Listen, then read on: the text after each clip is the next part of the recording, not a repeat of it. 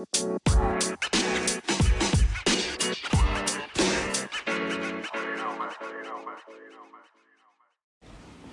acá.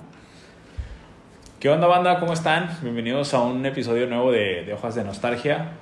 El día de hoy tengo otro super invitado que, que me traje desde muy lejos, desde allá por los Amazonas. no se crean, el día de hoy tengo un, un amigo que, que conocí acá en España, pero me encantaría que él se presentara. Hola, ¿qué tal? Soy Álvaro de Blanes. Nada, Sí, sí. soy de Perú, de Lima, Perú. Eh, he tenido el gusto de compartir muchas experiencias con esta persona que nos acompaña, Este ermitaño. este ermitaño.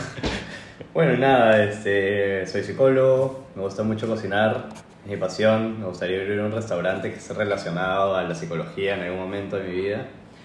Y bueno, espero que les guste el episodio que tenemos hoy día. Este hermoso ser humano me ha invitado a su podcast y le agradezco mucho. Bueno, Álvaro, este, pues muchas gracias por aceptar la invitación. Y fíjate, sí me acuerdo de las. Creo que la primera persona que salí yo en, en Zambú fuiste tú. Y me acuerdo que tuvimos una plática muy buena. O sea, yo dije, ah, este men, con este men se puede platicar a gusto.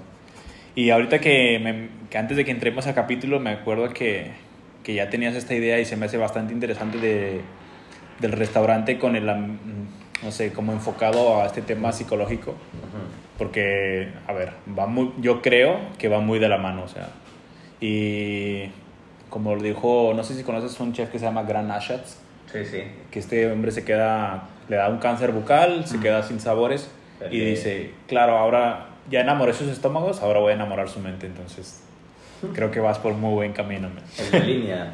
Alinea, sí. Sí, justo ahora que estaba haciendo mis prácticas conocí a un chico que estuvo tres años de, de su chef de Alinea. De Alinea. Sí, Creo que es de, lo Alinea en Chicago, ¿verdad? en Chicago. Es, es de mis restaurantes favoritos. Bueno, o sea, de mis chefs favoritos, pues. De, de hecho, ese chef en particular, o sea, me ha inspirado mucho en esto de que lo que es la creatividad y, y el tema que tiene que es básicamente blow your mind, ¿no? que es como, no sé, como este término en español que es como romper tu mente. Sí, ¿no? déjate, sí. Este, y tiene muchos factores sorpresa, que bueno, no sé exactamente a qué sabe la comida porque obviamente no he ido, pero veo y digo como que todos estos factores sorpresa salen de donde menos te lo esperas y la forma en la cual te lo presento también. Ahora, el tema es que él se basa en la creatividad y el arte, que bueno, me imagino, no, no, no es que haya estudiado arte, ¿no? Pero va como de la mano con lo que es esta corriente de el Ferran Ferran Adrià. Y, y es como sacar este factor de wow a los comensales, es, es una cosa un poco diferente a lo que yo propongo. O sea, sí me gustaría también, no, no digo que no, Eh, pero yo voy un poco más por la vertiente de, de brindar un, un momento de pausa, de tranquilidad, esto de, por ejemplo, que comenzó hace unos años de poner tu celular en una canastita y enfocarte en la conversación y vivir el momento ahora y tal y tal. Yo voy un poco más por ahí, ¿no? Entonces Ok. es como que disfrutar la comida, pero no solo es comer, sino como alimentarte, ¿no? Es ser consciente de lo que estás viviendo y todo esto y un poco de, de cantar los sabores también, ¿no? Porque un alimento puede tener varias cosas dentro, que por ejemplo la leche tiene, no sé, 70-80% de agua, tanto por ciento de proteína, grasa y tal.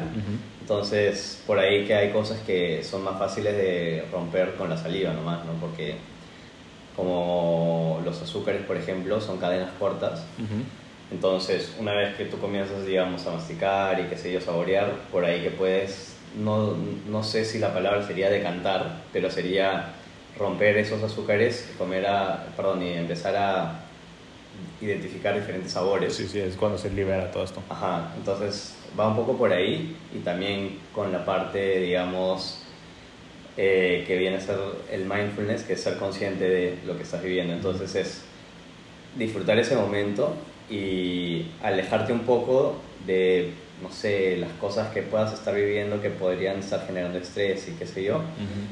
Entonces, no sé, hay algunas formas de meditación, podría decirse así, que van de la mano con eso, ¿no? Y, y este y este tipo de cocina consciente, tú la tienes este gusto en Perú o cuando llegas acá, porque a mí lo que me sucede dentro de la cocina, a ver, en México la cocina es muy vasta y hay mucha cultura, pero hasta el día de hoy no hay, bueno, a mí me pasa que sucede, cuando llego acá me doy cuenta de este tipo de cocina consciente que se trata más de, como lo, lo dices tú, o sea, de no solo que sea eh, comer, o sea, sino alimentarte bien, eh, proteger tu mente, todo esto. Que en México yo hasta la, antes de venirme, pues no lo entendía de esa manera. O sea, yo cuando llego acá a la, a la escuela es cuando empiezo a generar esta cocina o a entenderla un poco más. Pero a ti te sucede esto antes de venir o ya estando acá? De hecho, cuando yo comencé a irme un poco por el lado de, de la cocina, porque no lo tenía previsto nunca hasta que llegó el COVID, este, comencé a ver qué cosas podría hacer, digamos, de restaurantes cuando ya tenía un poco la idea de que quería seguir esto como para dedicarme, ¿no? Para hacer mi vida con esto. Entonces dije, ¿cómo, ¿cómo puedo unir mi carrera con la cocina? Y era como que de repente por este lado le puedo dar de alimentación consciente y qué sé yo, ¿no? Entonces comencé a ver este, algunas cosas, de hecho me falta mucho por explorar, estoy todavía iniciando con este tema, pero ya cuando hice la, el proyecto este de tesis de la universidad, como que digamos que leí un poco más.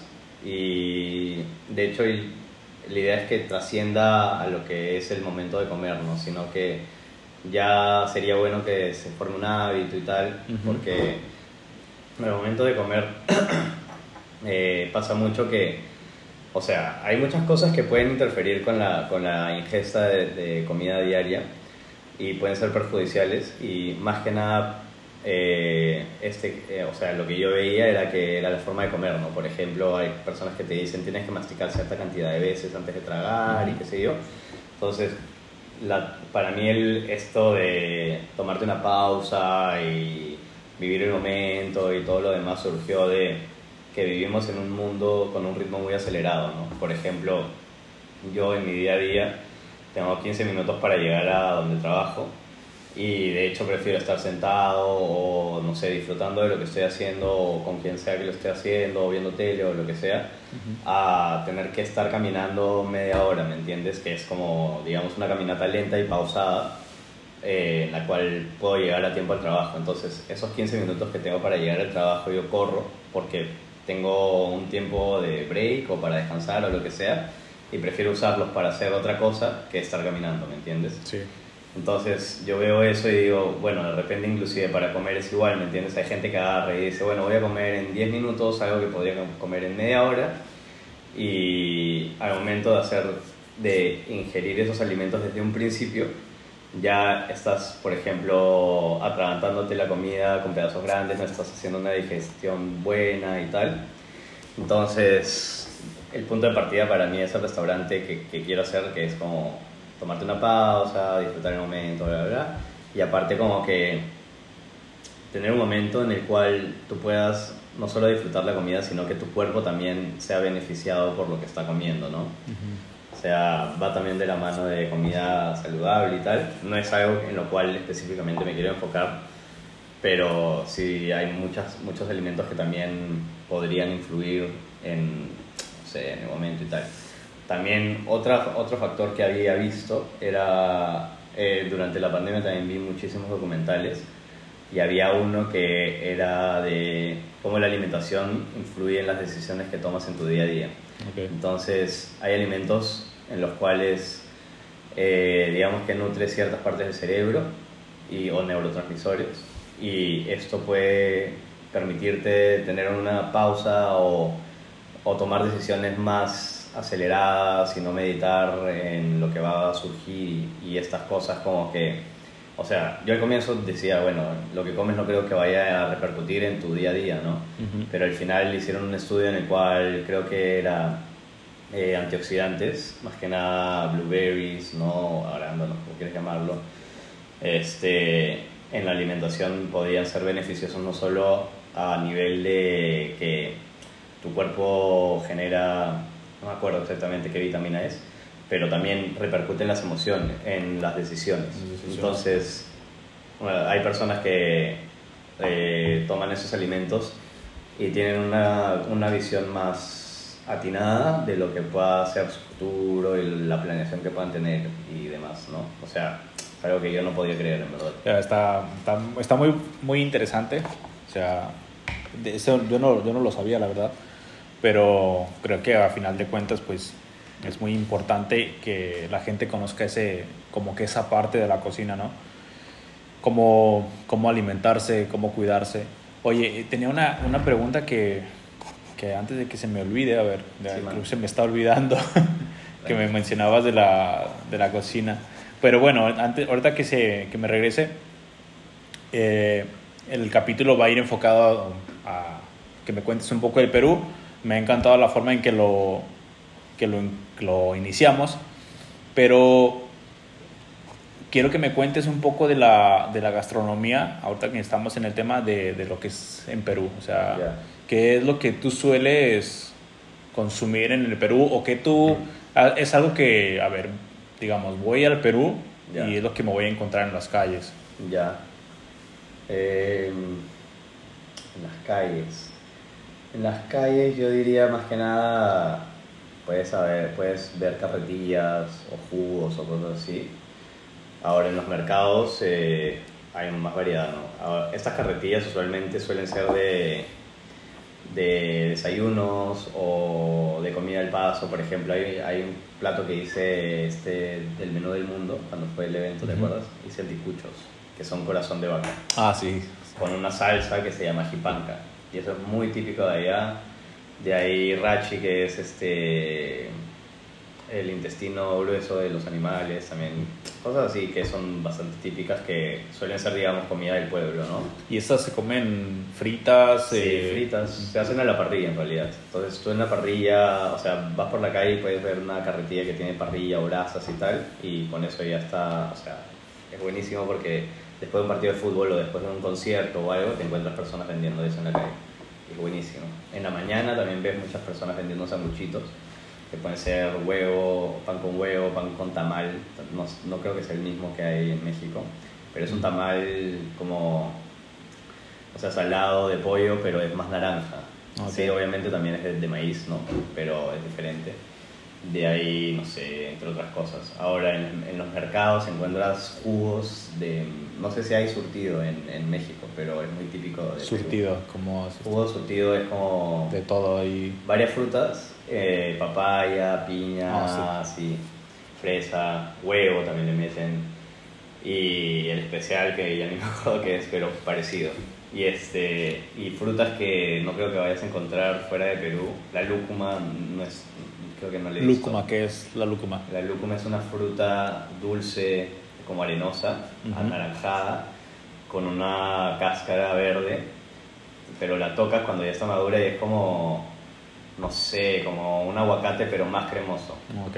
Y es una fruta, o sea, de por sí es un postre bien dulce. La chirimoya de Perú también es súper dulce, bien grande, bien carnosa. Acá yo he visto que hay chirimoyas que son del tamaño de una manzana que en mi vida había visto. Sí, a mí me pasa también igual que veo la fruta acá y digo, ah, Y aparte no es, o sea, la fruta acá suele tener más agua, no sé, porque no es tan dulce, no es tan sabrosa, ¿sabes? Es como llega diferente. El ají también, o- o- bueno, me he sorprendido, hay ají que sí son buenos, que están al nivel del Perú, pero en Perú tú cuando ves ají buenos, buenos es otra cosa. O sea, bien raro encontrar esos ajíes acá. Sí, es que creo que eso es muy importante de cualquier sitio que, a ver, por ejemplo, yo acá he encontrado cosas de, de México, eh, pero también es, o sea, uno como cocinero, como chef o que se dedica a esto y quiere aprender sobre otro sitio, es muy importante que pruebe primero el, el nativo, digamos, Claro. lo ya como por decirlo la réplica o porque sí hay mucha diferencia. o sea. Claro.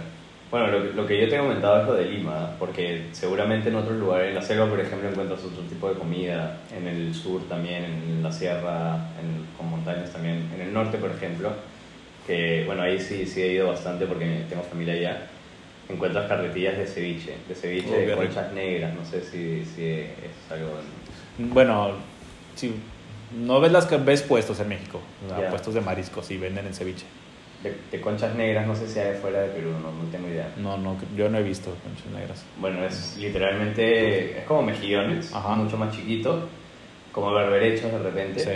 Y tiene un sabor bien intenso. Entonces, cuando haces el ceviche con el jugo de, de las conchas negras, es literalmente todo negro, negro, como aceite. Qué así rico. como, Sí, no me sé, está haciendo agua la boca.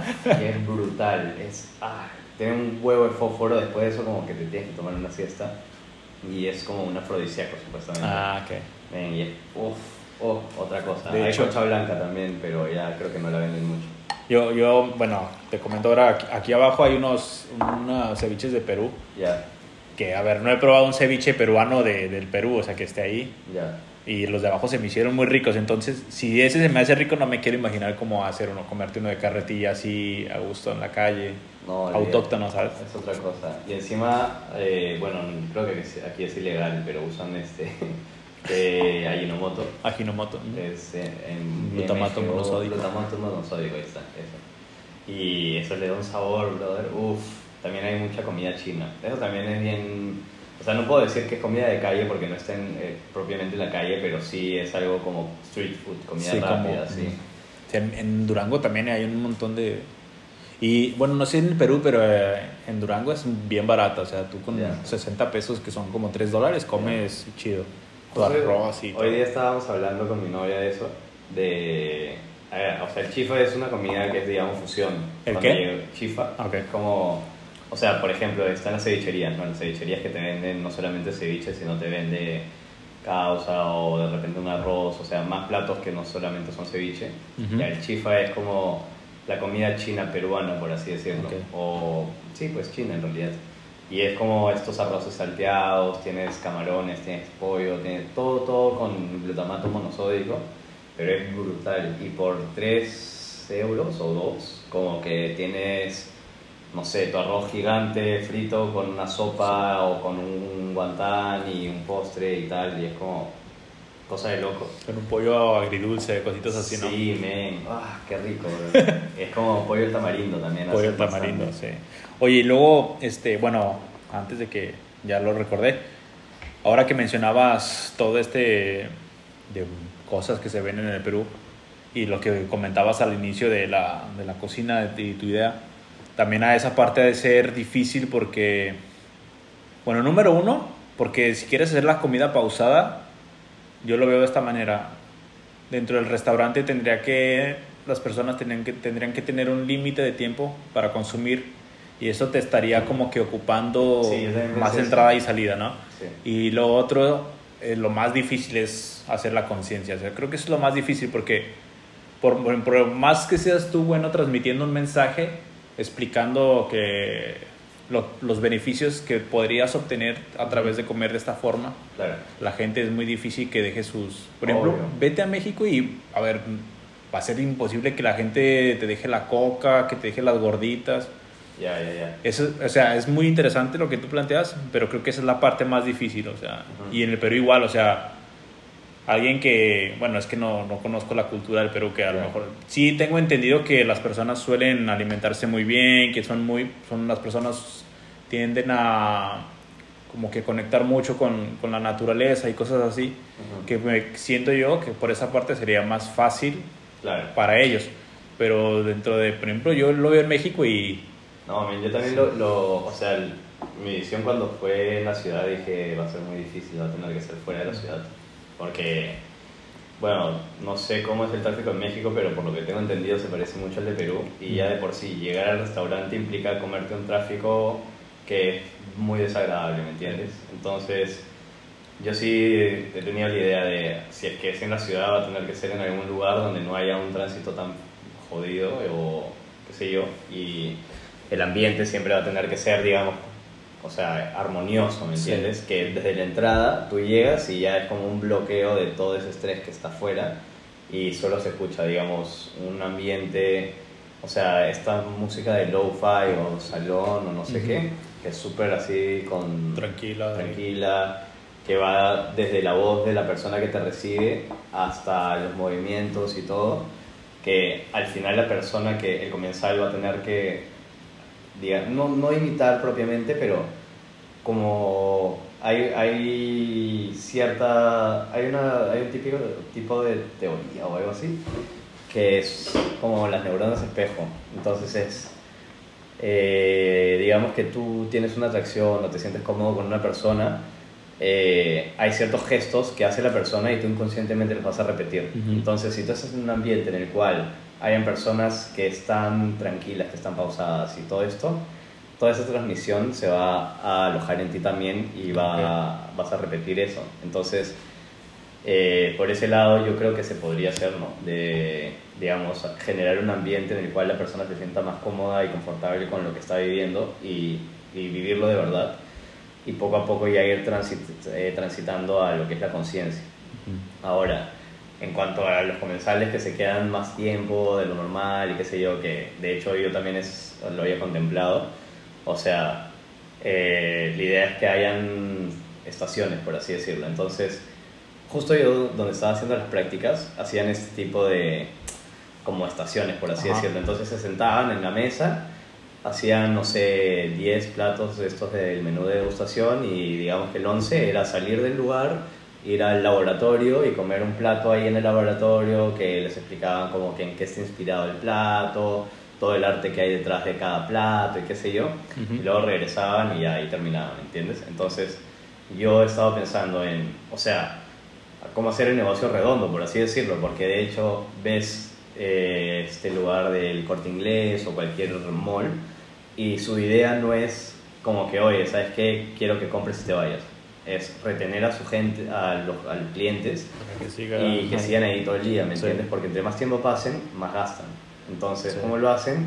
Agarran y te dan mil, o sea, mil opciones para comprar y todo esto y aparte tienen encima en el techo como un restaurante el cual te dice, ya, come, descansa un rato, baja de nuevo a comprar. Y vuelves a ¿entiendes? Porque yo creo que por eso está en el noveno piso o décimo piso, no sé cuál es el último piso.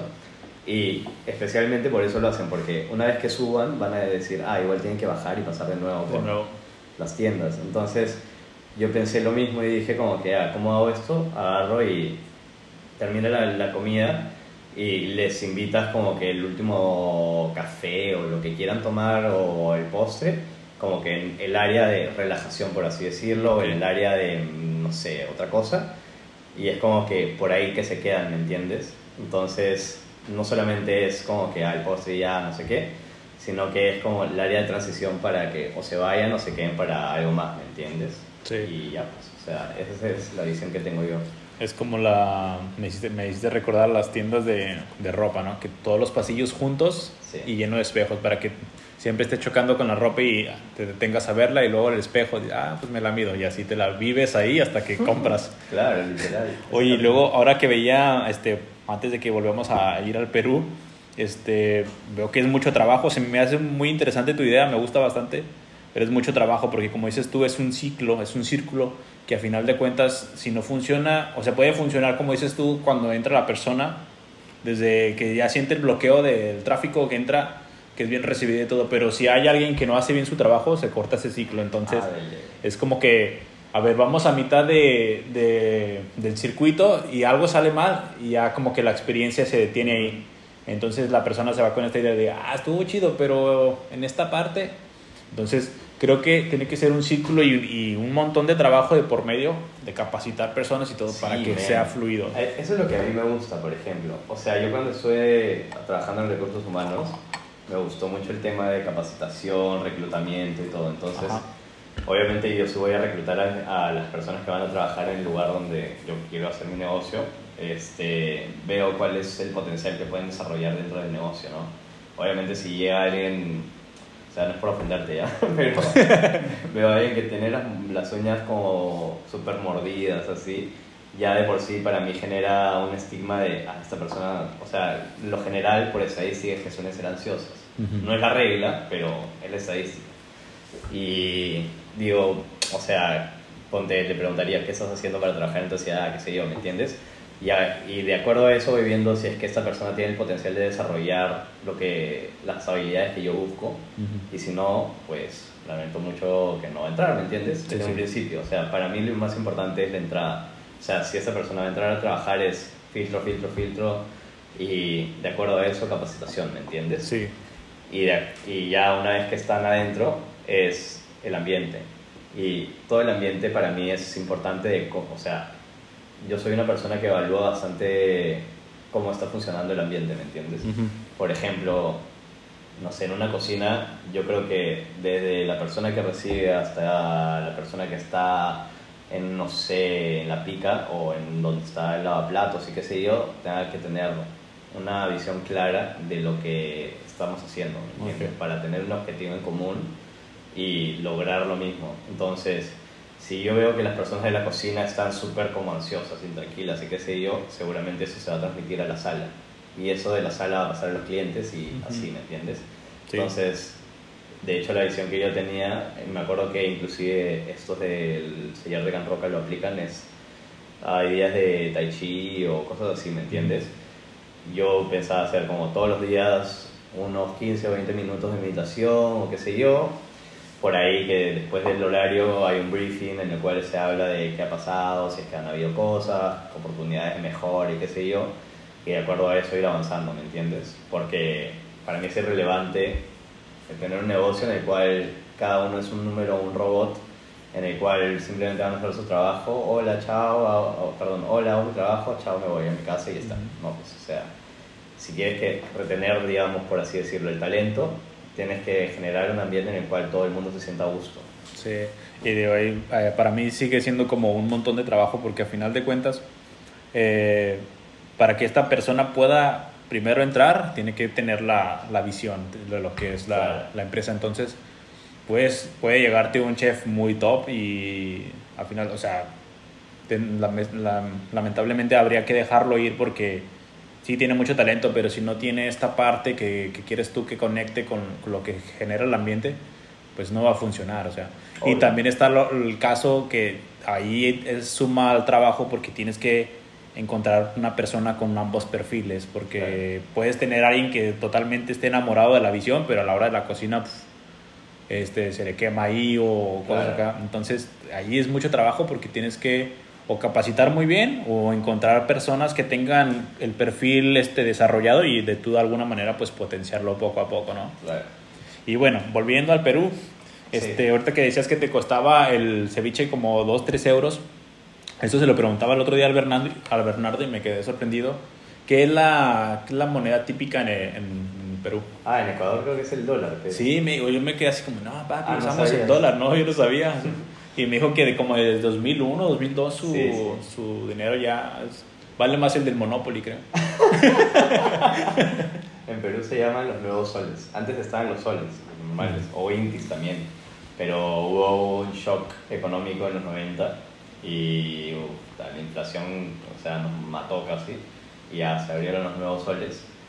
Y ya desde los 90 tenemos los nuevos soles y un sol, bueno, tres, no más. Ahora es cuatro, creo. Cuatro soles es un dólar. 4 soles es un Y dólar. hasta como- antes del COVID eran 3.20, 3.30. O sea, subió un huevo. O sea, 4 soles es un dólar, un, un sol equivalería como a 5 pesos mexicanos. Sí, Sí. aprox. Claro, pues porque creo que 20 pesos es un dólar, ¿no? Un dólar, sí. Sí, sí, sí. Sí, de hecho ahora está la inflación horrible porque ha entrado un presidente que es un inepto. De hecho, hay un meme, el, el euro a mí me sorprendió que también ya. Hay un meme, no sé si has visto este de los Spider-Man donde están los tres así. Ah, sí, sí. Está el, el 20 pesos, el dólar y el euro, así como los tres somos lo mismo. dice. Sí, sí, sí. Puta, yo ahora justo le compré a mi, mi hermana por su cumple, que fue ayer, unas cosas que acá ponte me hubieran salido mínimo 100 euros o 120 euros, me salió 45 euros, una cosa así. Tipo unos jeans, no sé, y cositas eh, por ahí, ¿no? De, no sé, cosas. Y como 3, 3 4 cosas me salió 45 euros. ¿no? Ah, está- bien. Oye, luego, eh, yéndonos a un tema mucho más antiguo, cuando viendo al Álvaro pequeñito, a la, a la versión, a la versión del Álvaro pequeñín, ¿qué, qué, qué sueles ver por el Perú o qué dulces comprabas tú que recuerdes en aquella época? Uy. O sea, que tú digas así que le pedías a tu mamá unos soles para ir a comprar, no sé, tal cosa. Yo era, o sea, era un niño raro yo, bro. yo no comía dulces. Me acuerdo que había en los cumpleaños, ¿no? Donde todos jugaban así. y o sea, yo obviamente jugaba también, ¿no? Pero cuando iban a tomar algo, todos tomaban gaseosa y yo no podía tomar gaseosa. Tipo, el gas me, me generaba, no sé, como algo en la nariz, no sé. De ahí dulces no me gustaba el chocolate de niño. Ahora sí me gusta. Y no sé, bro, ponte, me acuerdo que me daban comida en la casa de mis amigos, ponte brócoli, no sé, y yo lo comía, ¿me entiendes? Y mis amigos no. O cosas así que ellos, una ensalada, no sé, estupideces. y yo lo, yo lo comía porque me gustaba, pero ponte, me daban, no sé, un pay de limón, un pay de chocolate y yo a veces no quería. Y cosas como típicas de allá que tú recuerdes, o sea, a pesar de que no las, de- Mm. no las comieras, por ejemplo, un, un dulce o típico del Perú o algo. Puta, hay un huevo, bro. A ver, está el sublime, que es un chocolate, no sé si hay en México. No, ¿qué es el sublime? El sublime es un chocolate normal con maní. O sea, Como un sneaker. Cacahuete. Más o menos, sí, pero es mucho más barato, cuesta como 10 céntimos de euro. Como el Nux de México. y, y es como una cuadradito, a ver, de 10 centímetros, no menos. 8 centímetros por 5 centímetros. Un Nux, sí. Sí, sí. Y ya, es buenazo el blanco. A mí me gusta el blanco. El, el del, no sé, chocolate normal no me gusta tanto. De ahí, ¿qué más? Inca Cola. Inca Cola me... ¿Ca-Cola? Inca Cola. Inca Cola. Justo el otro día estaba hablando con un chico con el que trabajo y de hecho el Inca Cola men, es, es creo que la única, bueno no sé si la única, pero hasta donde yo sé es, es la gaseosa que le ganó a Coca-Cola. En Perú era la- hasta el día de hoy es la gaseosa más tomada. Es la de piña, ¿no? O- No, men, no sé de qué mierda es porque es solamente una cosa amarilla. Sí, sí, le he visto, Sí, pero sí. nunca le he tomado. Este, bueno, si la pruebas, no, no, no quiero sesgarte, pero es- la gente dice que sabe a, a chicle. A chicle. Y al final Coca-Cola la compró, men. ¿Sí? Sí, se la compró Coca-Cola, men. Que no compra la. Coca.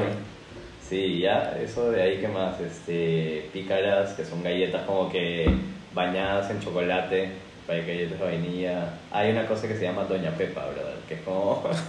Doña Pepa es como una negrita así, como los conguitos, ¿has visto ese caramelo que hay acá? Con guitos. Que son como bolitas de chocolate así. No, no los he visto. No, puta, o sea, son medio racistas acá y ahí a los negros les dicen, sí, ese es un conguito.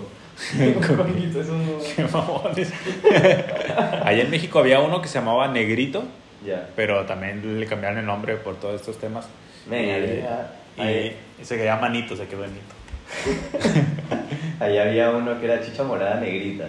Ajá. Bueno, chicha, pues, chicha morada. Bueno, ya chicha morada negrita era como un polvo, así como estos de Tang, ¿no? pan, claro, tal cual, que lo disuelves en agua y es chicha morada, que es eh, una bebida a base de maíz morado. Ujú. Puta, es brutal. Sí, sí, la he probado. Está... Sí. Bueno, es que te digo, he probado la de aquí abajo y es muy buena, entonces Claro. tendrías tú que ir y luego decirme, no, mira, esto le falta así. Claro, claro. O sea, es fácil hacer. De la chicha se hace hirviendo el maíz morado que está seco y le pones cáscara de piña y limón y ya está. Por ahí cáscara de naranja. Qué rico. Sí, Sí. no, la de aquí abajo está muy buena. ¿Y, y juegos?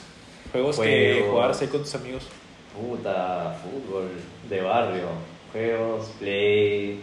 ¿El fútbol Cata era así con, con dos rocas en la calle o...? Puta, ah, no, alucina, yo no, nunca he jugado con dos rocas en la calle. O sea, dos rocas, bueno, en México... para arcos, así. Para hacer la Sí, portería. Sí, eso sí, eso sí. Poníamos mochila, lo que mierda, Mm. zapatos, cojudeces.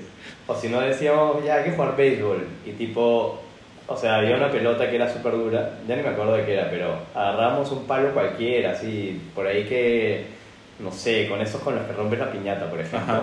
Ya, esos agarrábamos y pa, como que le dábamos y a veces nos sacábamos la mierda, weón. Y obviamente no podías agarrar la pelota cuando iba rápido porque te dolía la mano, pues. Sí.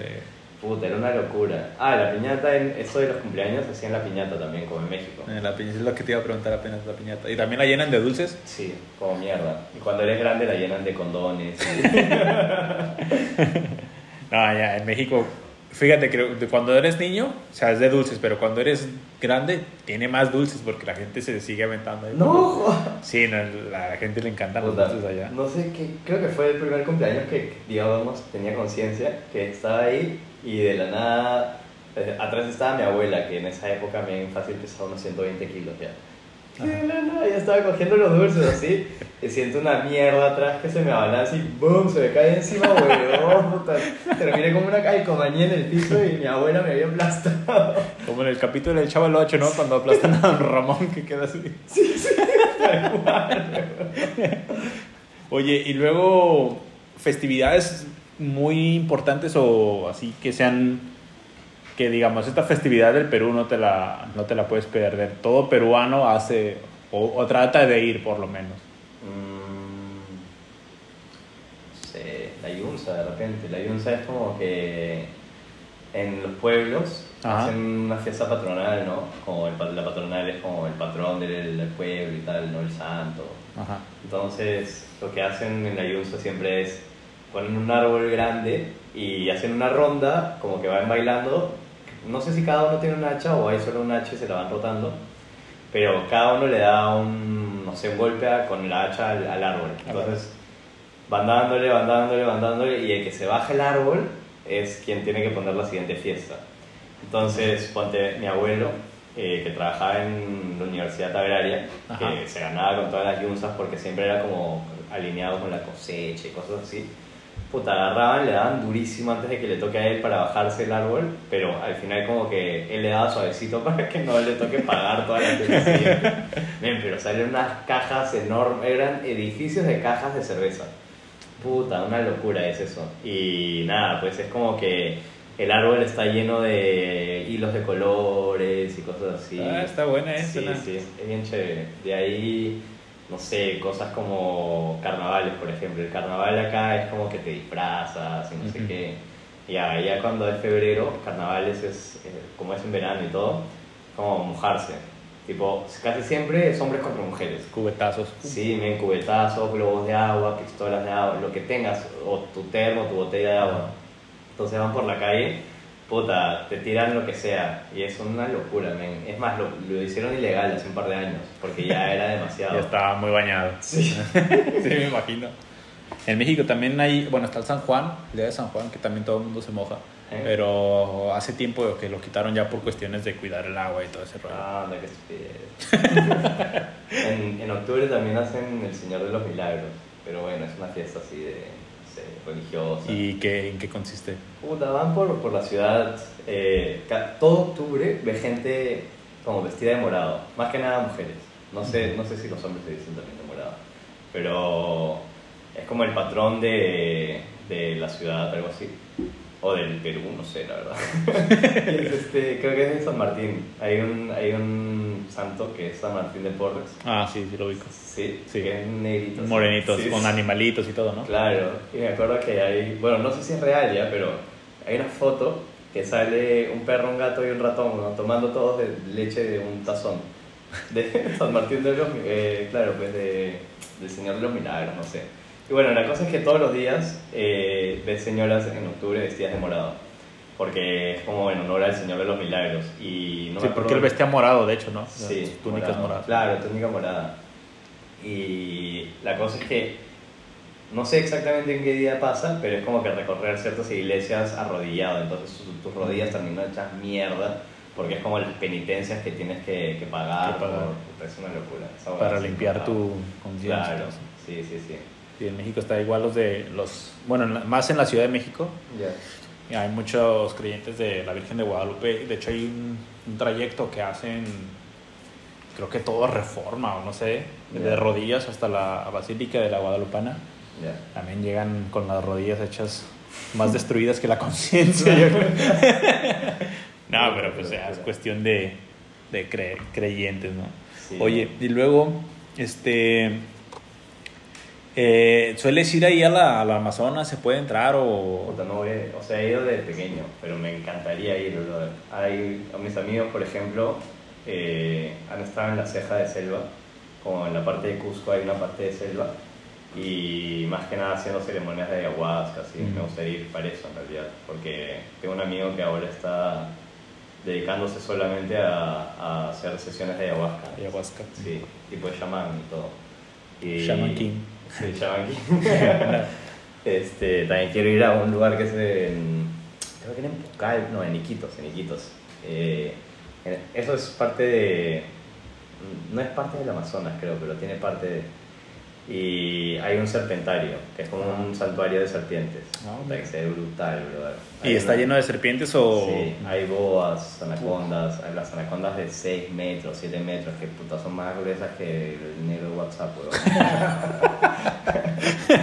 este men. sí, sí me, me he puesto a pensar, digo, o sea, yo no, no sabía si tú podías entrar como por tu propia cuenta al Sí, Amazonas. Hay gente que pasa, ponte de Perú a Brasil a través del Amazonas. Hay un río, es más, el río Amazonas, pues Sí. se- te tomas un crucero, un bote o lo que sea y, y lo cruzas. Pero- o Bolivia también. Pero bajo tu propio riesgo, ¿no? Porque me imagino. O sea, tampoco es que puta, te van a pagar algo si te mueres, ¿no? No, pero no hay así como que letreros de que cuidado con las No, boas mierda. no, no. Bueno, puta, la gente va y camina por la selva salvaje y, y no hay un letrero de ni mierda, porque es inmensa la selva, weón. O sea, tú vas por ahí, es como. O sea, la ciudad no es que está como que cercada, no, es como que está metida en la selva. Han construido y van a seguir construyendo en la selva. Entonces, por ahí que hay una casa que está al costado de la selva y ve animales. Ponte. Hay un animal que es el tapir, no sé si lo conoces. El tapir. Esa chavaca. No. Es como este que parece un oso hormiguero, pero gordito, así como un chancho. Ah, sí. Ya, y, y lo ves ahí, ¿me entiendes? O sea, por ahí que pasa por la ciudad y todo. Hay pumas, hay leones, hay de todo, y por ahí que te pica lo que sea y, y te jodiste.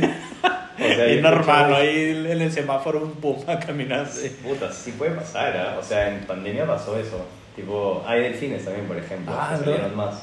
Los delfines de rosado, pero. Como los selva. Simpson, ¿no? Que dominando el mundo los de... Ven, hay una, hay una leyenda que es este. No me acuerdo cómo se llama ahorita, creo que es este. Ya no me acuerdo. Bueno, la cosa es que dicen que hay una chica que Ajá. es este.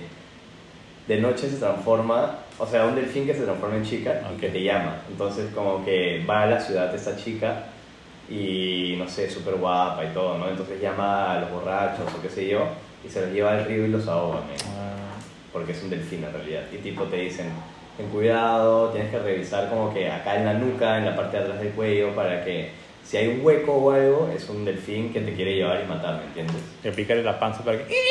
para que pícale la panza y se hace... es un delfín. Oye, ¿y te sabes otra? También te quería preguntar eso. ¿Te sabes alguna otra como leyenda de Perú que sea muy... Yo le, la otra vez platicaba eso con el Bernie. Y a la- en Durango, pues La Llorona, que creo que está en todo el mundo, La Sí, Llorona. La Llorona.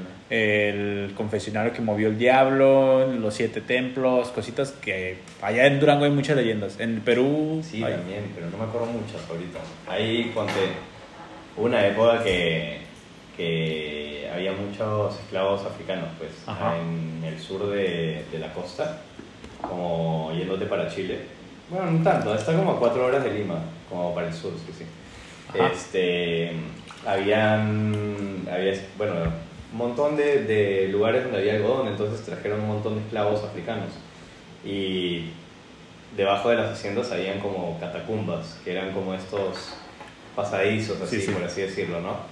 Y habían un montón de, de leyendas de que penaban ahí porque un montón de negritos se querían escapar y Claro. todo, y por ahí que se morían o comían su, su mierda y se morían intoxicados. Entonces como que habían leyendas que para que no pase eso, como que decían que las catacumbas estaban embrujadas. Que seguro que ahora sí, ¿me entiendes? Por toda la gente que se ha muerto, pero Sí. que había que por las catacumbas en la noche estaba, así como el casillero del diablo, estaba Satanás. Entonces, si tú te ibas por ahí, era definitivo que te ibas a perder a pesar de que conozcas la catacumba. Por ejemplo, tú te sabías la ruta para ir a tal lugar y nunca ibas a llegar porque Satanás te iba a meter la jugada de que nunca ibas a llegar y te ibas a cansar tanto que simplemente te ibas a morir asfixiado y de ahí el Satanás se llevaba tu cuerpo.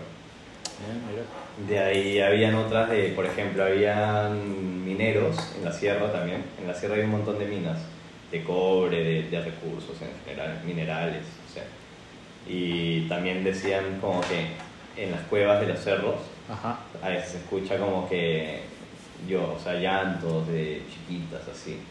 Entonces decían que si tú vas a ver, puede que veas como que a tu hija o a tu, o a tu mamá o lo que sea, tipo, no sé, ahí. Y es como que te llame y tú cuando vas, ahí es cuando te coge y como supuestamente te mata. Y, sí. Y en la y en la selva no hay como también Sí, sí, hay. Ah, había una que era la chimoltrufia. Pero no me acuerdo de qué se trata. Creo que era así que un animal que se transforma en chica y te mata, no sé, lo típico.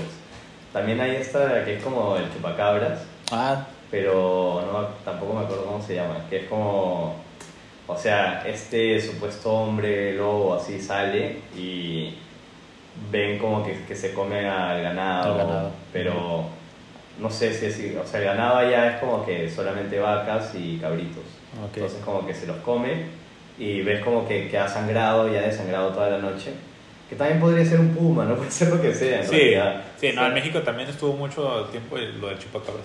y, y decían, pero no ha dejado huellas, o las huellas son pies de persona y cosas así. Y era como que raro, ¿me entiendes? Porque en la selva, de hecho, el, el piso es como suele ser húmedo. O sea, el Amazonas tiene épocas en las cuales las nubes bajan y Ujú. tipo siempre está como húmedo el piso y por eso hay un huevo de vegetación. Sí. De ahí también encuentras hongos, y Hongos, cosas así. sí. Ven, y hay una vaina que es. Ah, ya se me fue el nombre, pero me acuerdo que cuando éramos. O, de- o sea, de 13 años, así, en el colegio, fuimos a la selva con el colegio. Y un profe dijo, como que, miren, miren las raíces de esto. Creo que era maca o algo así. Y eran unas raíces, así como gruesas, que Ajá. parecían como el negro de WhatsApp. y nos decían, miren chicos, ¿qué parece esto? ¿Qué parece? ¿Qué- o sea, ¿a qué- ¿a qué similitud le ven? Y obviamente al profe nadie se le atrevió a decir como, bueno, parecen penes, ¿me entiendes? Y de la nada el profe dice, bueno, sí, parecen penes. y ahí, es más, como que me acuerdo que alguien se rió porque no sé qué comentaron así. Y el profe volteó y dijo, sí, eso. Y era como, ¿qué? ¿De qué? Sí, profe- parecen penes. El profe queriendo hablar de eso y nadie. Nadie se mandaba. Y de la nada nos dice como que, bueno, estas raíces, chicos, se usan para estimular, que es un afrodisíaco, que los incas las usaban para tener más hijos, que tener sexo, que no sé qué, y cosas así, ¿me entiendes? El profe, ¿no? Eh, permíteme, dije, voy a recolectar algunas. Puta, era un locazo, men. O si no, también habían sapos. eh, tipo, ah, en, ahora que vine, que ya me estaba mudando y todo, tipo, conocí una chica que, que se dedicaba a algo que se llama cambo. Y cambo es como una medicina ancestral en la cual... eh, Con las escamas de sapo, creo, ¿no? ¿Ah? ¿Las escamas de sapo o...?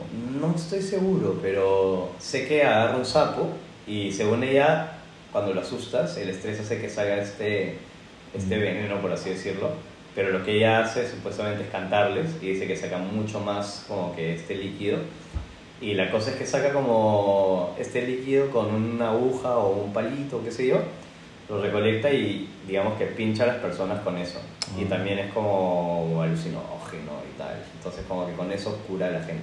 Me dieron un viajezote ahí. Sí, me, men, se la trajeron de Perú a Francia, weón. Y de Francia, no me acuerdo qué isla, creo que a Mauricio, o Mauritania, o no sé qué mierdas, pero a algún lugar así, o Madagascar, o, o sea, alguna isla así de... Anda picando ahí a la raza. Sí, men, me pareció locazo. No sé cuánto cambo se habrá traído, ¿me entiendes? Porque traficante de cambo, ¿eh? Los sapos ahí en el avión. Oye, y luego, ya para, para irnos más allá al final, quisiera saber cómo es, cómo suelen ser las navidades en Perú. Ah, ¿Qué, qué se come? ¿Qué, si hay como regalos de broma o Ya si ponen arbolito, todo esto? Es bien americana, diría yo. ¿Sí? Tipo, sí, es el arbolito, el pavo. Bueno, mi, mi familia ahora compraba chancho, panceta. Buenas. Pierna, sí, pierna, pierna entera o... No, es como panceta como la panza. pues. ah, ok. Este, con jamón glaseado, puré, con relleno de jamón queso. Ah, y la típica es arroz árabe. No sé si eso existe en otro lugar. ¿Cómo Como es? Arroz con Coca-Cola. ¿Con Coca-Cola? Sí, literal, hierven el arroz con Coca-Cola y le ponen un poquito de fideos y pasas y maní, no sé qué mierda más. Y es como un arroz dulce y marrón, pero y eso lo usan de relleno. no, el arroz es aparte, el relleno se hace por otro lado. Ah, ok. De ahí se dan regalos, al- hay muchos fue- fuegos artificiales, pero muchísimos. O sea, la única época del año que hay fuegos artificiales es Año Nuevo y Navidad. De ahí creo que no, no más. Ah, ya me, me, me quedaste ahí en, la, en el pensamiento. Se, se suele hacer un arroz también para relleno, cuando la gente que come pavo.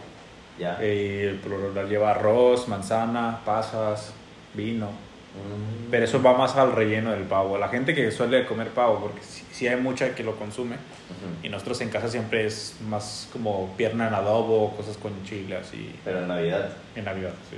O sea, como picante, dices. Sí, picante. Pierna en adobo la inyectamos con vino, ah, hacemos un como un jugo de tocino y se lo inyectamos también para que para que la pierna no esté seca. Claro. Hacemos espagueti verde, picante y vegetales al vapor, y todo así. Ah, qué rico. Oye, y luego, por ejemplo, ahorita que me decías de los fuegos artificiales, ahora en México, este, pues ya empieza septiembre, las calles ya se empiezan a poner así muy decorativas también de, de la independencia y todo este rollo. Ah, qué chévere. Sí, allá, allá es muy de cada temporada. Por ejemplo, en diciembre, va a entrar diciembre y tú ya ves la, toda la, el estado de Durango decorado de Navidad y todo eso. No A octubre, tu Halloween, está la gente ahí Claro. poniendo fantasmitas y todo ese rollo. ¿Allá en Perú también se ve esto o...? Halloween sí, como mierda, pero el tema es que en octubre, aparte del Señor de los Milagros, hay el Día de la Canción Criolla, que es el mismo día que Halloween. Entonces en Perú es feriado. Halloween es feriado por el Día de la Canción Criolla. Que tipo, hay mucha gente, bueno, ahora más que nunca, porque antes era, ah, que, que voy a celebrar fiestas de Perú, no. Pero ahora es como que ya la gente está celebrando un poco más. Entonces, Día de la Canción Criolla es como que escuchar salsa. Hay unas, cos- unas, unas discotecas o bares que se llaman pe- peñas, que Ujú. es bien tradicional, donde se baila salsa, donde se baila, bueno, música criolla, folclórica, sí. Sí. Y es brutal, o sea, a mí no me gusta mucho esa música, pero ese día sí se pone bien chévere la fiesta. Y Halloween también se celebra un montón. De ahí el 28 de julio, que es el Día de la Independencia. Puta, acá, bueno, no sé si estuviste en Barcelona, me imagino que sí, ¿no? Sí. Pero un montón de peruanos se juntaron, celebraron el Día de, de la Independencia. Puta, es otra cosa. El, el 28 de julio es un reventón. Y la gente en Lima, bueno, ahora sí se está quedando más, pero antes siempre se iban a algún lugar. Y sea donde sea que vayas como peruano, siempre hay algo de, de Día de la Independencia. Sí, men, es lo caso. Yo me acuerdo que una vez estuvimos en Italia con mi, mi mamá y en Roma salían carteles, este, no te pierdas el 28 de julio en no sé qué bar. Y era como, hasta, acá llega el día de la independencia, ¿me entiendes? O en febrero también está el día del chicano, del pisco sour, no sé qué. Y es como, puta, ya a veces buscan excusas para emborracharse. es una locura, men. No, nosotros en- en- me estaba acordando ahorita, no sé si es, me equivoco, pero creo que en octubre hay uno, un festival muy bueno, que se llama el Festival Revueltas, que todo octubre hay eventos teatrales y... ¿Aquí? No, en México. Ah, Dura- men, qué chévere. y culturales. También, eh, es- no sé si es en octubre, pero creo que sí. Y el del el Festival Revueltas está muy bueno porque incluso hasta hace unos años fue como una una orquesta y tocó todo lo de Star Wars así en orquesta. Fue así como... En Sí. octubre también se, o sea, como es el día de la canción criolla, por ahí que salen conciertos, en octubre, noviembre. Hay, o sea, hacían festivales de, de nacionales, que eran vivo por el rock o rock no sé qué y cosas así, eran grupos peruanos, por ahí algunos invitados de otros países. Pero ponte The Strokes, yo lo vi en, en un vivo por el rock que era un festival peruano, ¿me entiendes? O sea, de todos los grupos, había 90% de grupos peruanos y 10% por ahí es un estadounidense, estaba Godwana que era chileno, pero de ahí el resto eran peruanos. Y puta, sí, la cosa se pone loca. Te pone cachonda. Sí, sí, sí. Es de puta madre. No, pues este, ya para ir casi ahí finalizando el capítulo, este, me da mucha, mucha alegría que estés acá, Álvaro, contándonos estas cosas de Perú. La verdad es que me ha parecido bastante interesante todo lo que nos has dicho. Y, o sea, ayer que, que me estaba, estaba ahí en el cuarto, o sea, yo sabía que ibas a venir hoy. sí, sí pensaba, porque me puse incluso a buscar así como cosas de Perú. Y dije, ah, se ve chido, me gustaría ir algún día Ya. al buen Perú a ver Sí, sí, sí. a comerme ya un cevichito. No, es que tío, si el ceviche de aquí abajo me gusta, o sea, estoy seguro que, que le, me va a gustar. Oh, man, brutal. Ahí es otra cosa. Acá no, no están ni siquiera los ingredientes. Sí, me imagino. O sea, sea, a mí me pasa igual, o sea, he encontrado tacos que le digo, ah, bueno, pues pa- pasan, pero no Claro. es como sentarte a comerte un taco ahí Claro. calientito, así que... O sea, que aquí, por ejemplo, son tres, cuatro, pues ya te cuesta tantos euros.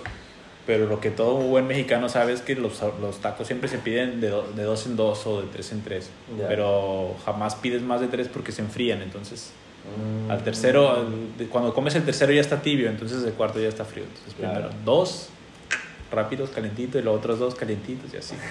y aquí no, aparte se tardan un montón en servirte cuatro tacos y luego. Men, se tardan un huevo en servirte la comida. Hoy día también en el peruano, brother, pedimos un menú. Tres horas para traernos el segundo, bro. Y un ceviche, tres horas también. Puta, demasiado. ¿Y dónde comían el ceviche? Men, tienes que ir acá en Pueblo Libre, se llama. Pueblo o sea, Libre. el restaurante se llama Pueblo Libre, está en Urgel, creo, si no me equivoco. Muy, muy bueno, muy bueno. 15 euros el menú. 15 euros el menú. Ah, pues tienes que pasarme la ubicación.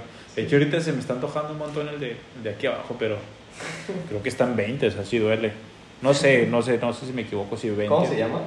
103. Ah, sí. Ceviche 103. Sí. Men, yo, yo quería trabajar ahí. Este bodón es- tiene otro que es Nikkei 103. Ah, ok. Es este, también hay, ponte, peruano-japonés, es muy típico. Mm. Nikkei en realidad es una palabra que describe a los peruanos que tienen una ascendencia japonesa, porque hubo mucha inmigración Mucho japonesa. bueno. Ponte el presidente de los 90 que, que hizo el shock, ese huevón es japonés, imagínate, brother. Presidente japonés, brother. De hecho, en, aquí en la tienda donde voy a jugar Yugi, hay un montón de peruanos. Y hay, y hay uno, hay unos asia- así, se ven totalmente asiáticos. Y Sí, una vez que me tocó jugar contra ¿de dónde eres? No, de Perú. Y yo así, "Ah, ¿cómo vas a ser de Perú? Me, Pues, tienes... De Pelú. Ay, de, de- de- de Perú. Eso donde es el buen ahí, tú no eres de Perú. Pero sí me, me ha tocado ver a, hacia peruanos con rasgos totalmente asiáticos. Men, la roommate de mi novia es este. No, no tiene nada de peruano, lo único que tiene es el pasaporte porque sus papás son. O sea, los, sus padres son japoneses. Bueno, no. Sus abuelos son todos japoneses y vinieron a Perú. Y sus padres, los dos, tienen los dos papás japonenes. Ah, o sea, toda su familia japonesa. Y ella venía acá y al costado de donde vive mi novia hay un chino, ¿ves? Bueno, no sé si es un chino propiamente, pero un asiático que vende cosas, ¿no? Y tipo, le dice, un amigo le dice, oye, ¿de dónde es ella? ¿De dónde crees que es ella? Y la china le dice, ¿de dónde eres? ¿De Tailandia? Y ella, no, yo soy de Perú. Nah, tú no eres de Perú, tú no eres de Perú. Sí, a mí me pasa igual ahí en el Yugi que digo, ay, esos nenes, ¿qué onda? Cada bien, y luego ves en el Yu-Gi-Oh! tú dices, allá los, los asiáticos son los, los meros buenos para el Yugi. Y ya le pregunté, ¿de dónde? No, de Perú. Ah, chido. No hay que juzgar. No, mejor no. bueno, mi Álvaro, este, yo creo que aquí ya voy a cerrar el capítulo. Nuevamente, muchas gracias por haberte tomado el tiempo de venir. La verdad es que me gustó bastante. Y pues, algo que quieras decir antes de despedirnos y luego ya puedes decir bye. No, nada, men, o sea, yo también te agradezco bastante. Ya quisiera escucharlo. ha sido un gustado. Bueno, igual yo lo daré que contar. Hay que, hay que salir de la cueva. Sí, sí, sí. Ahí me la pones difícil. Hay que jugar Yugi. Ah, bueno. Bueno, banda, eso sería todo. Este, nos vemos.